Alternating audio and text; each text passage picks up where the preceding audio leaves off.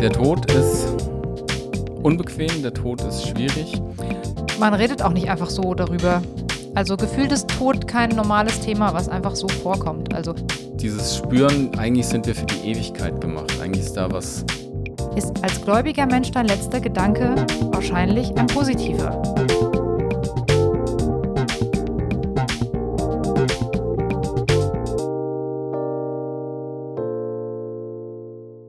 Hallo und herzlich willkommen zu einer neuen Folge von heute Doppelpunkt Morgen.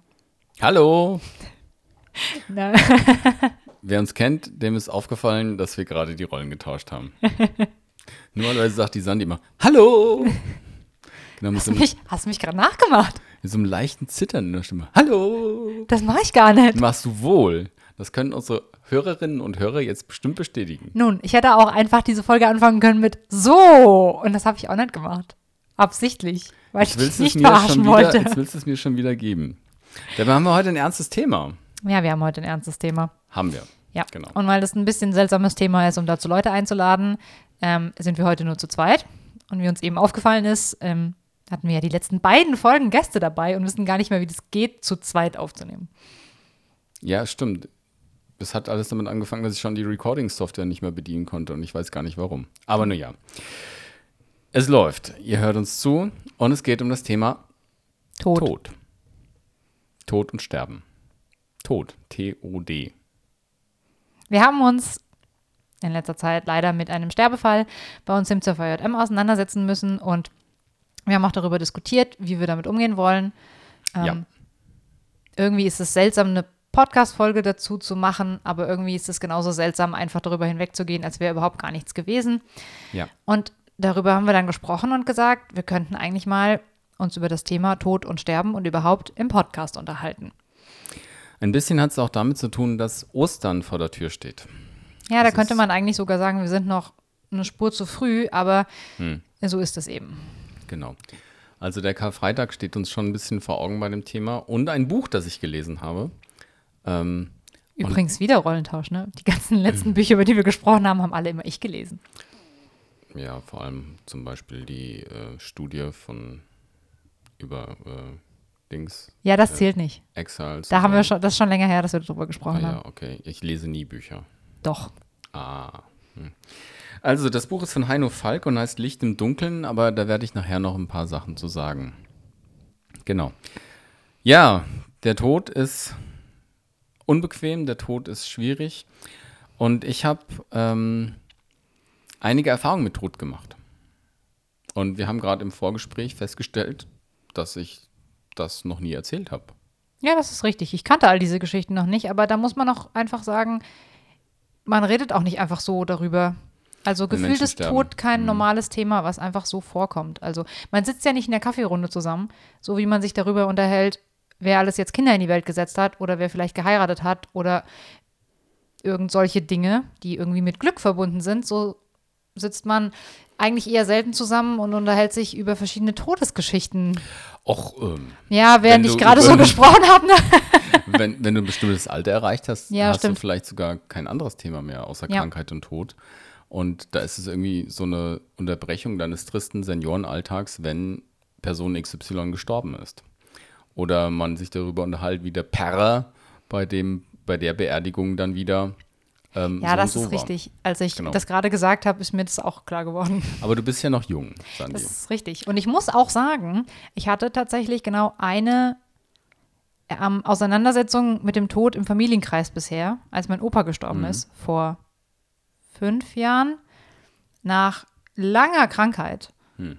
ähm, wo man eigentlich, also ich meine, das ist schon auch traurig und alles, aber im Grunde denkt man sich, ja, gut, gut, das ist schon auch richtig so jetzt. Dass er gehen dürfte. Ja.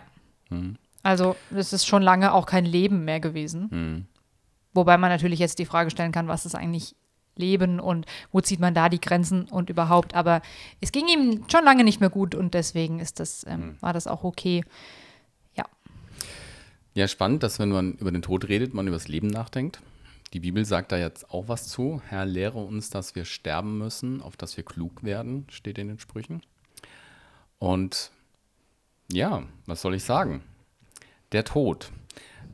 Ich bin 19 gewesen und war im Rettungsdienst beschäftigt. Also so alt wie ich jetzt bin. Darf man, man darf bei dir noch verraten, wie alt du bist. Du hast nämlich erst Geburtstag gehabt. Das ist richtig, ja. Genau, wer Sandy verspätete Geburtstagsgeschenke schicken möchte, kann das gerne noch tun. Ich hätte gerne das neue iPhone. Also, ja, okay. Konsumkind. Ähm, ich war im Rettungsdienst und es war die erste Woche. Ähm, also meine ersten Einsätze, ich war frisch quasi ausgebildet und war ganz heiß drauf, Rettungsdiensteinsätze zu fahren. Und habe gedacht, boah, erste Woche gleich Nachtdienst. Ähm, und tatsächlich in der ersten Nacht gab es den Anruf und es war ein Haus in Flammen und war Drama ohne Ende. Also wirklich hingefahren. Ähm, die Feuerwehr mit Atemschutz haben die Mutter rausgeholt. Zwei kleine Kinder, ich glaube vier und neun oder so, also sonst die. Und wir haben sie wiederbelebt, aber das hat nicht geklappt. Wie das häufig so ist, hat man uns auch gesagt, ähm, dass die meisten Wiederbelebungsversuche eben nicht erfolgreich sind.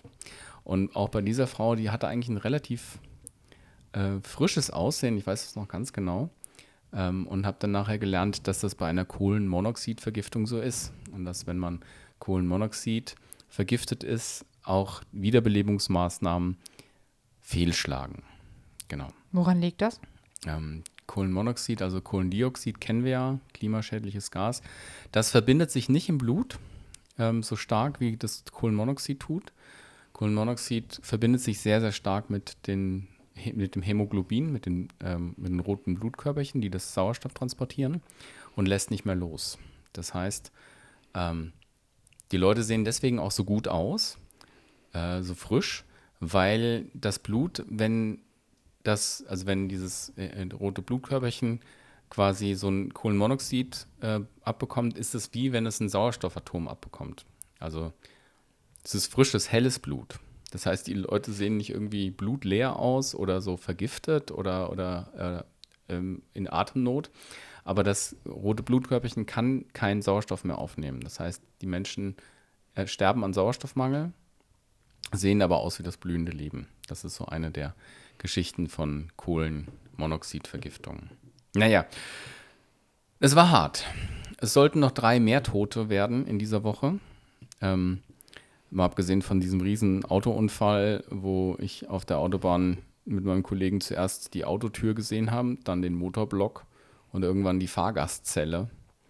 Und ähm, genau, da möchte, erspare ich euch die Details. Aber eine Sache werde ich nie vergessen, nämlich dass ein Mann ähm, ähm, der ist Pizza holen gefahren und da gab es, gab's zu einem, äh, kam es zu einem schrecklichen Auffahrunfall. Das Auto ist von der, ähm, von der Straße runtergeschleudert werden in ein Feld.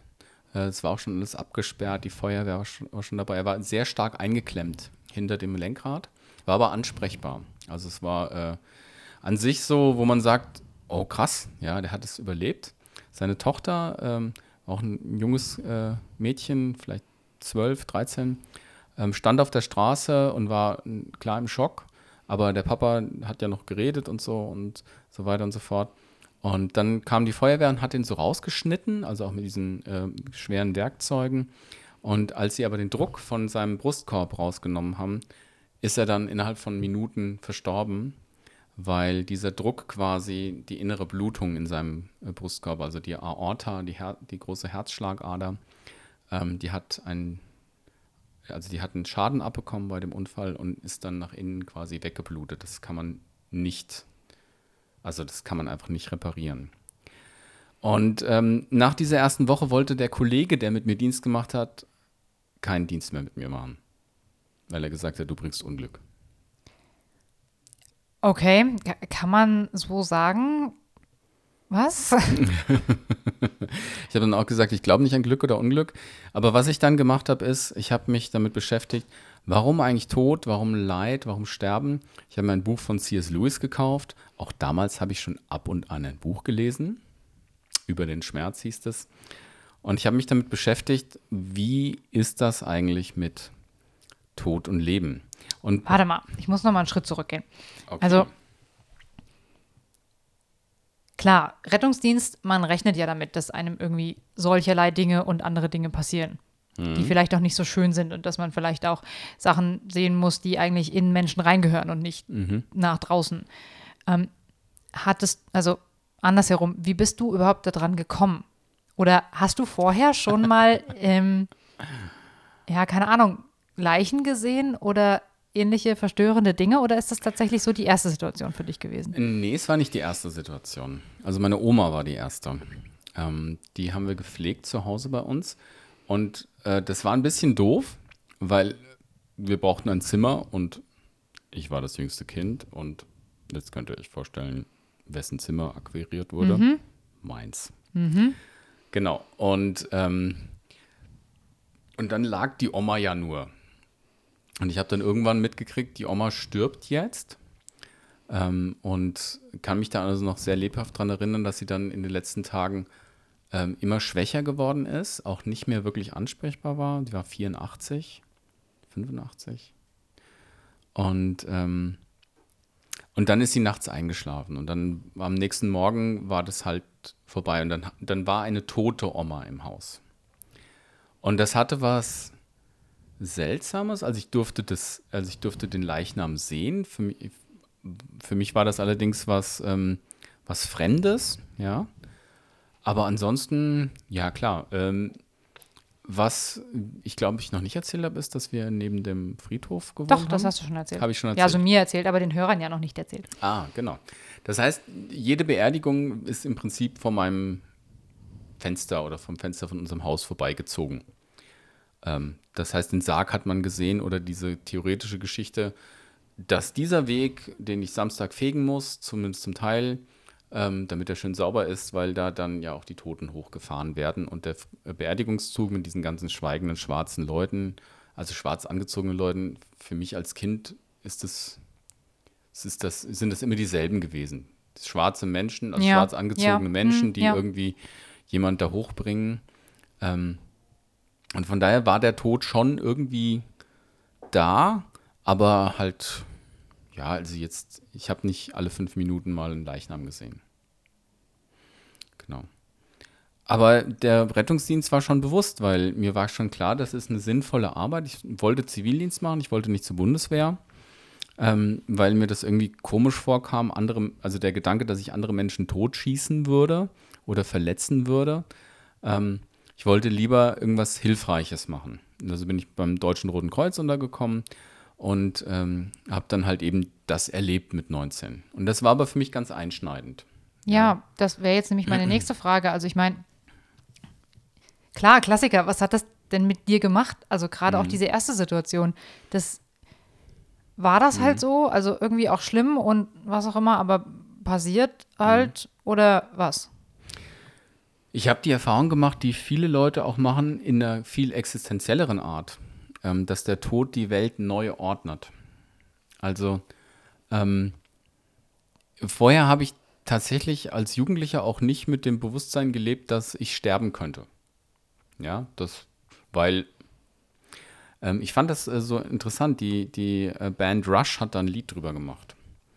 Ähm, When We Are Young heißt es.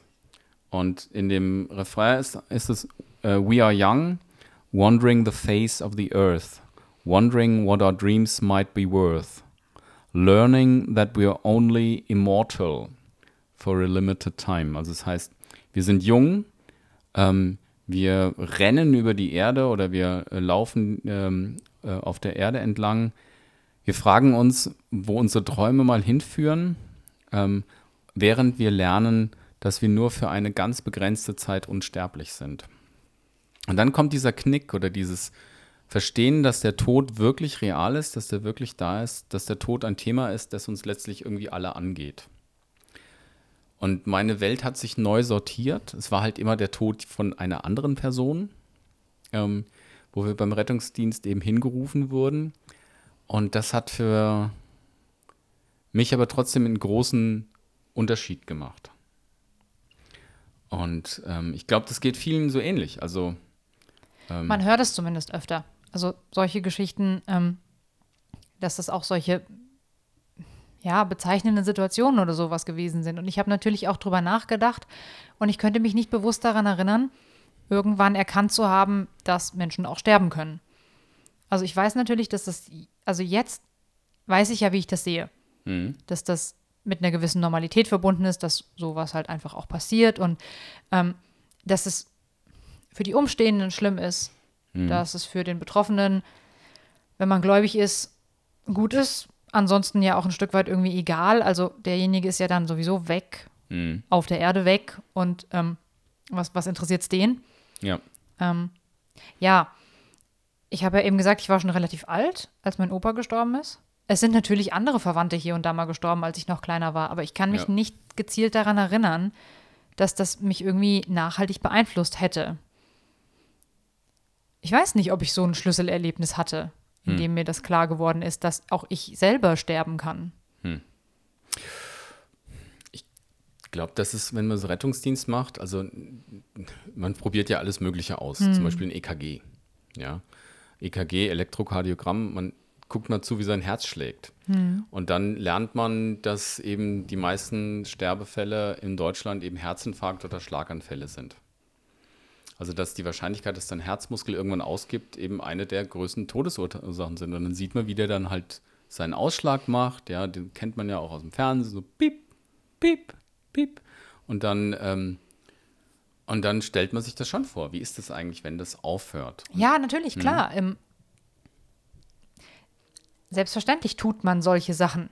Auch seinen eigenen Puls mal zu messen oder in sich reinzuhören und zu merken, mein Herz schlägt. Und irgendwie ist mir auch klar, dass das einfach aufhören könnte zu schlagen. Aber ja, vielleicht kommt es auch noch. Also keine Ahnung, vielleicht habe ich auch noch irgendwann einen Moment, wo ich mich daran zurückerinnere und Ja. denke, äh, nee, du hast es noch nicht verstanden. Ja. Ähm, aber bisher, ich habe zum Beispiel auch noch nie eine Leiche gesehen. Also ähm, Okay. Das heißt also, wenn du äh, jetzt in Harry Potter eine Figur wärst, dann könntest du, wie heißen die Viecher nochmal? Testrale. Ah, könntest du keinen Testral sehen. Nein, das ist richtig und das ist auch etwas, ich habe die Bücher ja jetzt neulich erst nochmal wieder gelesen.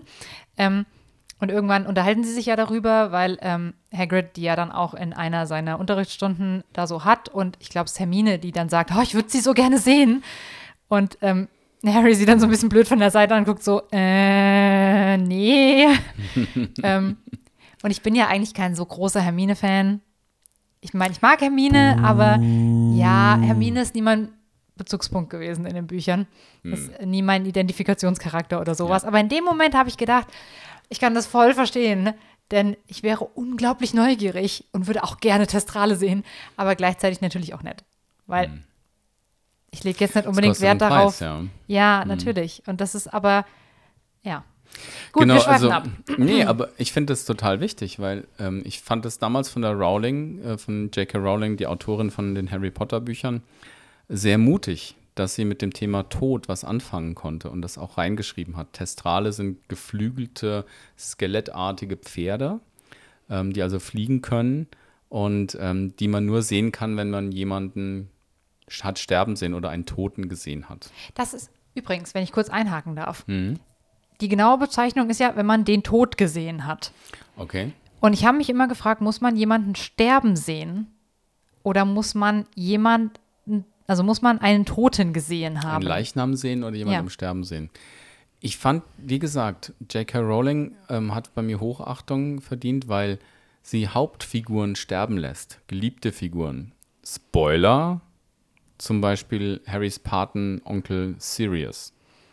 Ich lese gerade ähm, Mattes vor im Teil 5 und ähm, er weiß noch nicht, dass Sirius Black sterben wird. Ich erwarte, dass er ganz traurig sein wird. Ähm, und andere.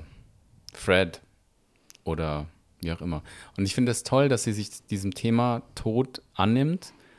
Und ja, ich weiß gar nicht, auf jeden Fall kommt es vor. Und das finde ich ehrlich. Das ist eine gefährliche Welt, das ist eine schwierige Welt.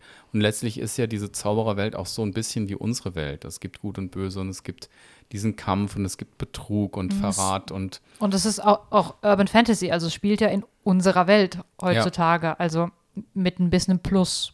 Ja, und deswegen kann man über den Tod nachdenken. Warum es mir so wichtig war, dass wir das mal ansprechen, ist, weil es eine Realität ist, die jeden von uns angeht. Ich habe neulich ähm, ähm, ja gesagt, Spiritualität, jeder Mensch ist spirituell, weil jeder Mensch sich mit der Frage auseinandersetzen muss, was ist eigentlich mit dem Tod? Was passiert dann danach? Ähm, die Weltgesundheitsorganisation, die WHO, nimmt das sogar als einen großen Qualifikationspunkt, warum sie sagt, dass jeder Mensch auch einen spirituellen Anteil hat, also nicht nur körperlich ist, sondern ähm, dass in ihm, in dem Menschen auch was steckt. Ich habe ja am Anfang gesagt, dass ich ein Buch gelesen habe. Ja, und das ist eben von Heino Falke, äh, zusammengeschrieben mit dem Journalisten Jörg Römer. Es heißt Licht im Dunkeln, schwarze Löcher, das Universum und wir. Da stellt man sich jetzt erst spontan die Frage, wo ist deine Verbindung zum Thema Tod? Genau, das äh, habe ich am Anfang auch nicht zuerst gemacht. Ich habe das jetzt nicht gelesen, weil ich mich mit dem Tod beschäftigen wollte. Das Tolle am Heino Falke, na, abgesehen davon, dass er ein super Interview ähm, mit den Jungs vom Hossa Talk gemacht hat, wenn ihr da ähm, mal über Physik und schwarze Löcher was Tolles hören wollt, solltet ihr beim Hossa Talk mal nachschauen. Der Heino Falke. Solltet sowieso beim Hossa Talk mal nachschauen. genau, das ist, eh, das ist eh eine gute Idee. Der Heino Falke hat ähm, ähm, was Großartiges gemacht. Er ist Astrophysiker und der hat es geschafft, in einem weltweiten Projekt ähm, quasi die ganze Erde, wenn man das so nennen will, in eine Art ähm, Radioteleskop zu verwandeln und eine Fotoaufnahme von einem schwarzen Loch zu machen. Das ist die allererste ihrer Art und damit eine Riesensensation. Das war 2019, 2020 und äh, ist auch durch die ganze Presse gegangen. Wenn ihr jetzt googelt Foto vom schwarzen Loch, dann findet ihr das auch im Internet. Und der Heino Falke gilt als derjenige, der auch diese Vision hatte, das umzusetzen. Warum ist das überhaupt so schwierig, ein Foto zu machen? Wir haben ja jede Menge Sternenfotos, ja. Kann ja, aber schwarze Löcher sind ja keine Sterne. Schwarze Löcher sind ja einfach nix vor noch mehr nix. Ja, aber ich kann ja, guck mal, du hast auch ganz oft schwarz an, ich kann trotzdem ein Foto von dir machen, sehe ich ja. Ja, weil hinter mir ja auch was ist und ich bin ja auch was, aber schwarze Löcher sind ja einfach was eigentlich, ja. ja, genau. Schwarze Löcher sind was. Ja. Die Geschichte von schwarzen Löchern führt jetzt ein bisschen zu weit, aber generell sind schwarze Löcher nichts mehr. Und einem schwarzen Loch kann das Licht nicht entfliehen. Das heißt, es wird, jede Oberfläche spiegelt ja Licht zurück. Ja, egal wie, wenn die Sonne da ist, dann ziehen wir Sonnenbrillen auf, weil es uns zu hell ist oder so, oder das Dachfenster von nebenan spiegelt uns an. Irgendwie reflektiert und dadurch kann ich ja das sehen. Aber im schwarzen Loch wird das Licht geschluckt. Das heißt, wenn ich mit der Kamera versuche, ein Bild zu machen, kann ich nur Schwärze sehen.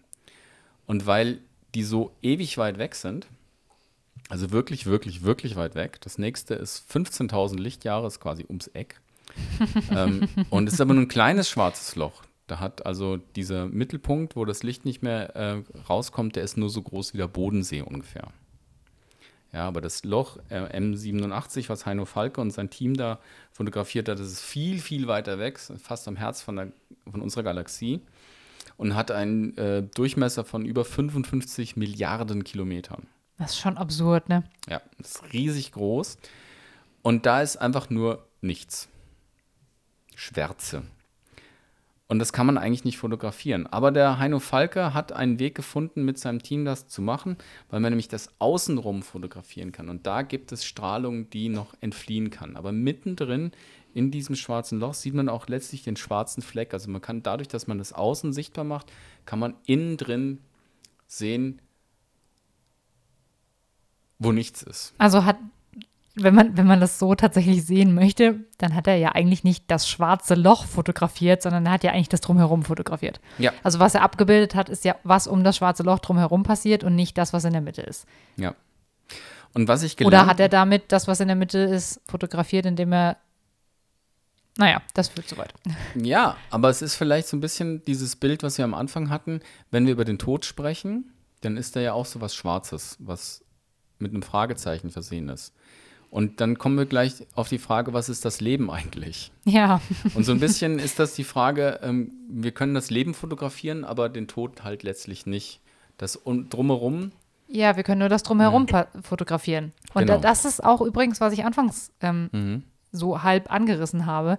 Ähm, oder nicht so richtig, aber anreißen wollte. Mhm. Ähm, es ist ja eigentlich vor allem schlimm für die Menschen, die drumherum sind. Also für ja. die Menschen, für die ein Angehöriger dann stirbt. Denn derjenige, der gestorben ist, das habe ich ja gesagt, der ist ja weg. Ja. Also So ein bisschen wie dann da in der Mitte halt auch nichts ist. Ja. Aber alle anderen drumherum müssen damit klarkommen, dass der Mensch jetzt nicht mehr da ist, müssen das ja ein Stück weit natürlich auch abbilden, müssen sich auch darüber hinaus mit sich selber auseinandersetzen, Ja. wie sie mit der Person vielleicht auch, also wie sie zu der gestanden haben, was da ähm, vielleicht auch noch nachhängt, was vielleicht ungeklärt ist oder sowas. Ähm, und deswegen ist natürlich auch immer so viel Schmerz da. Ja. Und deswegen veranstaltet man Beerdigungen ja eigentlich auch eher für sich selber, um einen Abschluss zu finden. Und nicht, also wie gesagt, für den toten Körper ist es ja Wurst. Der kann ja auch irgendwo liegen. Also, ja. Das stimmt. Also, so war es ja jetzt letztlich auch bei der Beerdigung von der Mechthild Leschik, die wir am Anfang ähm, schon mal so angedeutet haben, ähm, die hier im CVM verstorben ist, nach einer kurzen, heftigen Krankheit. Ähm, ähm, ist sie äh, verstorben und bei der Beerdigung war genau das. Wir konnten gemeinsam trauern. Da war die Möglichkeit, sich zu erinnern, aber zu gleicher Zeit sich auch in die Augen zu schauen. Das ist natürlich mit Corona-Masken wirklich das Einzige, was einem bleibt, die Augen. Aber es ist trotzdem wichtig. Allein das Ja, Zusammensein, allein die Gemeinschaft. Genau, und da ist man an dieser Schwelle, wie, wie, wenn wir dieses schwarze Loch sehen, wie an diesem Ereignishorizont. Das ist das, was ähm, der Heino Falke hier ganz toll beschreibt. Und ich mag einfach ein, ein Zitat vorlesen aus diesem Buch Licht im Dunkeln von Heino Falke, Seite 273. Das Jenseits existiert tatsächlich, selbst in der Physik. In der allgemeinen Relativitätstheorie hat das Jenseits nichts Übersinnliches, sondern ist sogar wichtiger Teil der Theorie, welche die Welt in zwei Bereiche trennt. Das Diesseits ist der Raum, mit dem ich verbunden bin, aus dem ich Informationen erlangen kann und der mit mir kommuniziert. Und dann gibt es das Jenseits, den Raum, der fundamental jenseits meiner Erfahrbarkeit liegt. Von ihm erfahre ich nichts. Er schweigt mich an. Getrennt werden die beiden Sphären durch meinen Horizont. Dort, genau dort ist es, können wir sagen, genau an dieser Stelle existiert ein Raum, der nicht von dieser Welt ist. Schwarze Löcher sind das Jenseits mitten in unserem Diesseits. Und da hat es bei mir Klick gemacht. Also der Heino Falke gibt einem auch natürlich nochmal den Hinweis, dass das ein starkes Bild für den Tod sein kann. Aber hier zu sagen, dass ein Astrophysiker sagt, die Physik beschreibt das Jenseits. An einer anderen Stelle sagt er, wir können bis an diesen Ereignishorizont alles berechnen. Wir, das ist alles ganz, ganz sauber. Wenn wir anfangen, in dieses schwarze Loch, das super dicht ist, super viel Masse hat, zu berechnen, wird der Raum plötzlich unendlich groß. Wir sehen, dass der eigentlich klein ist, verdichtet, aber be berechenbar ist der unendlich groß geworden. Das passt doch gar nicht zusammen. Genau. Und er sagt, aber es ist trotzdem richtig, aber wir können nichts darüber aussagen. Informationen, also im Sinne von, wenn ich ein Experiment mache, dann kriege ich eine Information von diesem Experiment. Die kann ich auswerten und kann dann sagen, ich mache das nächste Experiment und irgendwann habe ich dann eine Erkenntnis gewonnen. Also Newton und sein Apfel. Ja, der Apfel fällt immer runter. Das heißt, wenn der das immer macht, dann gibt es da irgendwie eine Kraft, die scheinbar den Apfel zum Boden fallen lässt. Eine Schwerkraft. Und dann sind die Gravitationsgesetze entdeckt worden. Informationen konnte ich ableiten. Das schwarze Loch schluckt alles. Was über diesen Ereignishorizont hinübergeht, kommt nie wieder zurück. Es gibt ja mehrere Filme oder beziehungsweise dieses Motiv ähm, Ja. wird ja öfter mal aufgegriffen in der populären Kultur. Ja. Ähm, ich glaube zuletzt in dem, ha, wie heißt der nochmal? Hier mit Matthew McConaughey und, und so. Interstellar. Interstellar, ja, Mhm, ganz genau. genau. Ja. Ähm, meistens wird ja das schwarze Loch irgendwie als so ein, so ein, so ein Durchgang, so ein Gateway gesehen, Mhm. ähm, um Zeitreise zu machen oder in ein Paralleluniversum zu kommen oder was auch immer. Also es ist nie, gefühlt nie nichts, sondern immer nur ein Durchgang. Mhm. Ja. So ein bisschen, wenn wir eben schon über Harry Potter gesprochen haben, wie dieser Torbogen in der Mysteriumsabteilung, Genau. durch den Sirius dann im Endeffekt auch durchfällt. Teil Das- 5 Ja. Genau, da ist so ein Torbogen und der ist so ein, hat so wie so ein durchsichtiger Vorhang. Und dahinter ist der Nichts. Tod Ja. oder was? Genau. Genau, man weiß Und es das, nicht. Ja, ganz genau. Und das, ähm, dieses Bild, also des, des Durchgangs und des Dahinters, aber wir haben keine Möglichkeit herauszufinden, was eigentlich. Ähm, da ist für mich so das Verbindungsstück zwischen Tod und den schwarzen Löchern. Ähm, als wir anfangs uns über dieses Buch unterhalten haben und über die Möglichkeit, ob da vielleicht eine Verbindung besteht, da habe ich das da schon gedacht und glaube ich auch gesagt, ähm, dass ich das beides so ungeheuer interessant finde, weil es mit ziemlicher Sicherheit Bereiche sind, die wir niemals verstehen werden. Ja, Also, es ist ja einfach nichts. Wir können ja nicht in ein schwarzes Loch reinfliegen und dann wieder rausfliegen. Wir können auch nicht sterben und dann wiederkommen. Also du Das kannst ist- in ein schwarzes Loch reinfliegen. Ja, aber du kommst ja dann nicht mehr raus, um Ja. davon zu berichten, was dahinter ist. Und wir können Ja. auch nichts da reinschicken und es wieder rausholen. Du kannst ja nicht eine Angel reinwerfen und mal gucken, was hängen bleibt. Das funktioniert ja nicht. Und du kannst auch nicht jemanden ein bisschen umbringen und dann wieder zurückholen und sagen, so, wie ist es gewesen, mein Freund? Das geht ja nicht. Bist du ein- tot, bist du tot. Bist du in einem schwarzen Film. Loch, bist du weg. Da gibt es auch einen Film von. Aber dann ist in den 90ern. Ja, aber das ist ja alles Fiktion. Richtig, Flatliners das- übrigens. Ja. Aber im Endeffekt ist es alles Spekulation und Fiktion. Ja. Und es sind die zwei großen Bereiche, so gefühlt im, im Leben, im Diesseits, Mhm. die wir niemals verstehen werden. Und auch sich darauf einzulassen, dass das Bereiche sind, die wir niemals verstehen werden, die wir auch nicht erforschen können. Mhm. Ähm, das ist ja ungeheuer schwierig, denn wir sind ja schon auch darauf gepolt, zu verstehen. Warum ist das so? Was ist dahinter? Und auch zu Mhm. erforschen. Es gibt auch Bereiche in der Tiefsee, wo noch keiner gewesen ist. Oder Planeten, auf denen noch keiner gewesen ist. Mhm. Ja, Andererseits ist ja jetzt auch ein neuer Mars Rover. Ja, Mann. Aber es ist ja jetzt auch ein neuer Mars Rover beispielsweise gelandet und wir haben ein Perseverance. ja, Mhm. und wir haben ein Farbfoto vom Mars. Das heißt, Ja. so gesehen ist es nur noch eine Frage der Zeit. Bis wir irgendwann, Mal rüberfliegen zum Mars. ja, also eine Frage der Zeit ist relativ, aber schon. Ja, ja ich meine, ähm, ist natürlich tatsächlich, äh, das sind drei Lichtminuten bis zum Mars. Wir reden von Lichtjahren. Das schon, also wir brauchen eine andere Art von Antrieb, um Planeten wirklich mal zu besuchen. Aber, Aber- selbst wenn wir das auf die Reihe kriegen, dann können wir trotzdem nicht in ein schwarzes Loch reinfliegen. Richtig, ja. Und trotzdem ist es da. Ja. Also es ist, und also wenn ich das jetzt vergleiche, ähm, mein Leben jetzt hier, ich gucke gerade raus, da ist Herborn und ich sehe äh, Menschen, die da irgendwie tanken und allerlei Dinge machen. Und, ähm, und wir sind uns nicht bewusst oder wir leben nicht mit dem Bewusstsein, dass es ein schwarzes Loch oben in der Galaxie gibt. Oder Äh, wir leben ja nicht mal mit dem Bewusstsein, dass ein Loch in unserer Ozonhülle ist, was uns umbringen könnte und was wir vielleicht mal angehen sollten. Aber Dank, danke, dass du das Thema aufbringst, weil ich nämlich gestern, ähm, genau, wenn das ausgestrahlt wird, das ist schon zwei Wochen her, einen Artikel auf die CVM-Dillkreis-Webseite gemacht habe über Klimaschutz, den ich findet man trotzdem dann im findet Archiv man immer noch, genau, der auch gut passt. Aber ja, wir sind uns nicht bewusst, genauso wie wir uns oftmals nicht bewusst sind, dass der, dass der Tod wirklich eine Größe ist, dass der wirklich real ist und dass der auf uns wartet. Denn die Sterblichkeit auf diesem Planeten liegt bei 100 Prozent. Ja. Es hat noch niemand. Ja, noch niemand. genau. Aber ähm, ich fand das nur so interessant, dass ein Physiker sagt, das Jenseits ist da. Ich kann bis da dran rechnen und wenn ich über diesen Ereignishorizont rüberkomme, dann verändert sich alles. Dann kann ich nichts mehr aussagen, ich, keine Information kommt zurück. Ich möchte gerne noch über den Ereignishorizont reden, Okay. aber ich möchte kurz ähm, diese Sache mit dem Physiker und dem Jenseits ähm, kommentieren. Denn ja. für mich in meiner Welt gibt es, gerade wenn ich darüber nachdenke, dass so etwas wie ein schwarzes Loch existiert und ich nicht in der Lage bin, das zu erklären und ich das berechnen kann, aber gleichzeitig auch nicht, denn obwohl die Masse verdichtet ist, wird meine Berechnung immer größer und vielleicht bin ich auch einfach zu klein, um das zu verstehen.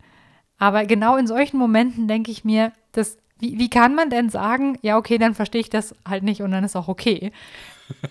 Steckt nicht genau da drin und hat man nicht gerade als Physiker, wo man sich mit solchen Sachen auseinandersetzt, wie absurd das hier alles ist, kommt man dann nicht eigentlich viel schneller an den Punkt, wo man eben genau sowas macht und sagt, okay, alles klar, mit mir hört es nicht auf.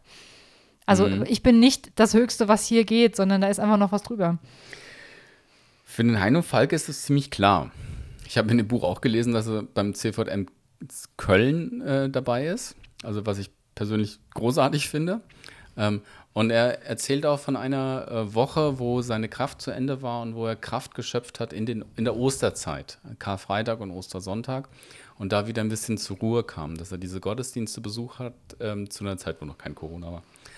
Und ähm, dass er selber ja auch ein Mensch ist, der glaubt. Es gibt auch ein Kapitel über den Anfang, über alles und Gott. Und das wollte auch der Verlag, das ist jetzt kein frommer Verlag, Klett-Cotta, aber die haben ihm gesagt, das ist gut, das ist wichtig, schreib über Gott. Das interessiert Menschen, wie das zusammenhängen kann. Und trotzdem ist das kein missionarisches Buch. Der fängt nicht plötzlich an zu predigen und sagt, äh, guck mal, lies mal in der Bibel und ähm, dann wirst du rausfinden, dass das irgendwie ist, sondern er weist nur darauf hin, das Jenseits ist mitten im Diesseits. Ein schwarzes Loch ist ein berechenbares Jenseits, ist Teil der Relativitätstheorie. Es ist etwas, es ist jenseits unserer Vorstellungskraft und jenseits unseres Verständnisses. Und damit kannst du eigentlich fragen, was, was ist denn das Jenseits? Denn ja. auch je nachdem, in welche Religion du reingehst, die Vorstellung eines Jenseits gibt es überall ja. in irgendeiner Art und Weise. Aber was ist es denn? Also reden wir jetzt hier über den Himmel in Anführungszeichen und Großbuchstaben und was ist das eigentlich? Oder haben wir nicht das Jenseits einfach nur als etwas, was jenseits unseres Verstandes existiert? Bei einem schwarzen Loch würden wir sagen, auf jeden Fall. Vor einem Grab würden wir auch sagen. Also manchmal spüre ich diesen Zorn, ehrlich gesagt. Wenn ich vor, ähm, vor einem offenen Grab stehe, dann spüre ich den Zorn, dass hier, dass das nicht so sein soll. Dass das Leben nicht zu Ende sein soll. Dass dieser Mensch, ähm, im vergangenen Jahr ist in unserem Familienkreis ein, ein Familienvater von drei Jungs, äh, auch in einer ganz kurzen acht Wochen Krankheitsphase verstorben. Ganz, ganz schwerer Krankheit. Ähm und man will, man will da sagen, ich erlaube das nicht. Ich mag das nicht. Ich finde das total schlimm, dass es den Tod überhaupt gibt, dass es das Jenseits gibt.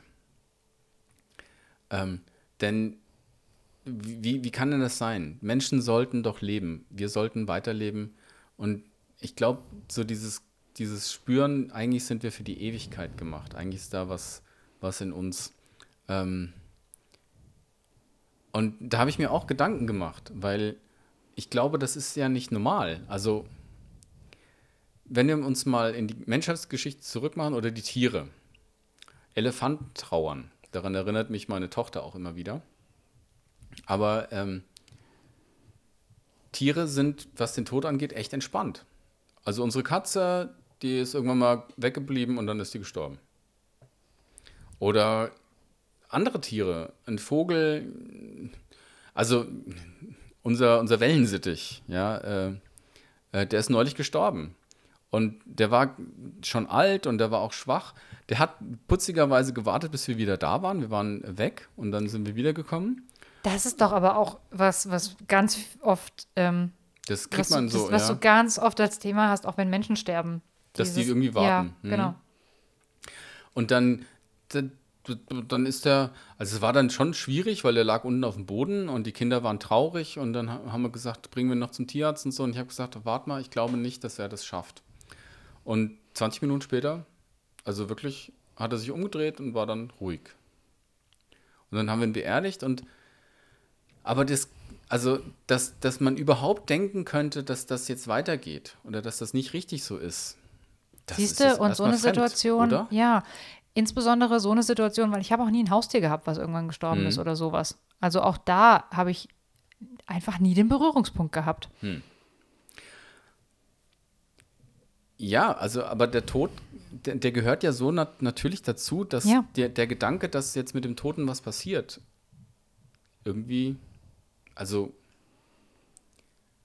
und da wird ja der Religion irgendwie vorgeworfen, dass die Jenseitsvertröstung macht oder dass der Glaube, ähm, dass man dann sagt, ja, die Christen trösten einen mit dem Himmel und so. Aber zuerst mal, wie soll denn das, das entstehen? Ja, also wie, wie soll man dann dann Begriff dafür haben, dass es irgendwie weitergeht, dass das Jenseits ein Tor in, in etwas Größeres ist und nicht ein, eine Tür, die sich verschließt.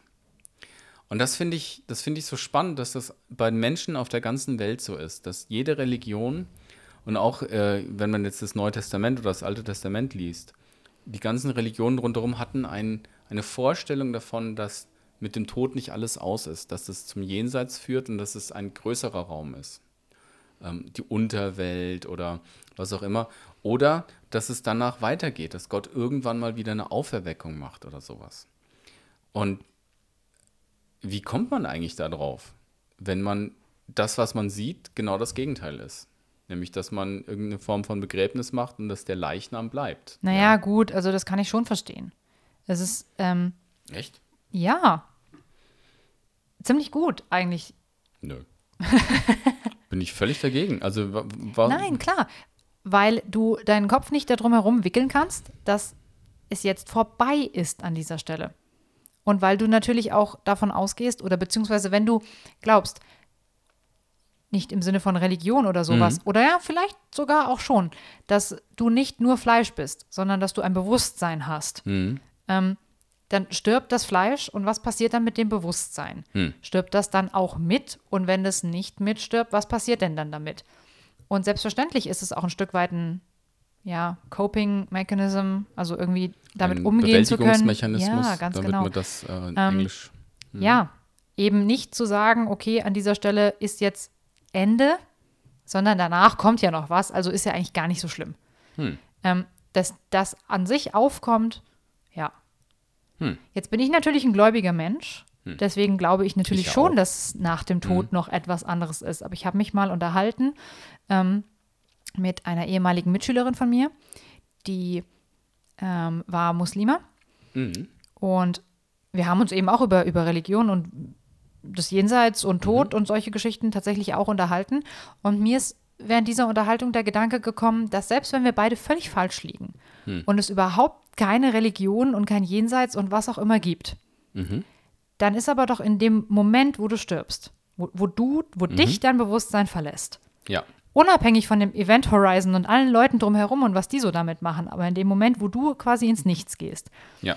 ist als gläubiger Mensch dein letzter Gedanke wahrscheinlich ein positiver. Weil du kommst jetzt zu deinem Schöpfer. Und in dem Moment, wo du als nichtgläubiger Mensch quasi stirbst, ist dein letzter Gedanke vielleicht auch Angst. So, oder, oder was passiert jetzt? Oder vielleicht auch diffus und nicht greifbar oder was auch immer. Und vielleicht ist das, die, dieser eine letzte Gedanke an sich, ja schon Himmel oder Hölle. Ja. Weil wenn tatsächlich nach dem Tod nichts mehr kommt, überhaupt nichts, dann ist es ja sowieso egal. Dann ist es ja auch egal, was du in deinem Leben richtig oder falsch oder was auch immer gemacht hast. Aber wenn du gläubig bist und dein ganzes Leben darauf ausgerichtet hast, dann ist wahrscheinlich dein einer letzter Gedanke positiv und das ist dann vielleicht der Himmel. Oder Das das, ist- Paradies. Es ist auf jeden Fall, ähm, glaube ich, dass jeder von uns irgendwann an diesem Ereignishorizont steht und da reingeht und sich ein neuer Raum erschließt. Vielleicht, wie auch immer. Ähm, und dass man darüber nachdenken müsste. Unser Podcast ist aber heute zu Ende. Wir haben ganz bewusst gesagt, wir wollen mal einen Cliffhanger machen. Denn nächstes Mal haben wir einen Gast dazu. Ich mag ihn ganz besonders. Er heißt Björn. ja. Und ich bin's nicht. Er heißt Björn Büchert. Er ist Landesreferent beim CVM Württemberg. Hat mit äh, Katharina Haubold und Florian äh, Karcher zusammen ähm, jetzt mittlerweile schon zwei Bücher. Theolab heißen die geschrieben. Und er hat einen tollen Artikel geschrieben über Auferstehung und ewiges Leben. Das ist ja ein ganz christliches Thema. Wir haben heute ganz viel über den Tod gesprochen, der uns schlau macht. Ja. Ähm, wir sollen daran lernen, äh, klug werden daran. So haben wir das ja angefangen. Aber das nächste Mal geht es ums ewige Leben und ich freue mich auf das Gespräch. Ich auch. Ähm, genau. Es, ich kann jetzt schon versprechen, es gibt ein bisschen eine kontroverse These. Wenn ihr schon vorblättern äh, wollt, könnt ihr euch natürlich Theolab 2 kaufen. Dann könnt ihr den Artikel schon vorher lesen. Genau. Und ansonsten freut euch drauf. In zwei Wochen gibt es dann den nächsten Heute Doppelpunkt Morgen mit Björn Büchert. Und Björn Wagner. Und Sandra Nell, genau, die mir gegenüber sitzt. Und ja, gutes Nachdenken über den Tod, werdet schön klug. Und, Oder Schwarze Löcher alternativ. oder Schwarze Löcher, genau, Heino Falke. Und hey, wer weiß, vielleicht findet man ja tatsächlich irgendwann raus, was in einem schwarzen Loch drin ist. Und dann wird diese ganze Folge obsolet sein. Ein paar Jahre dauert es noch. Genau, von daher. Bis dann. Macht's gut. Tschüss.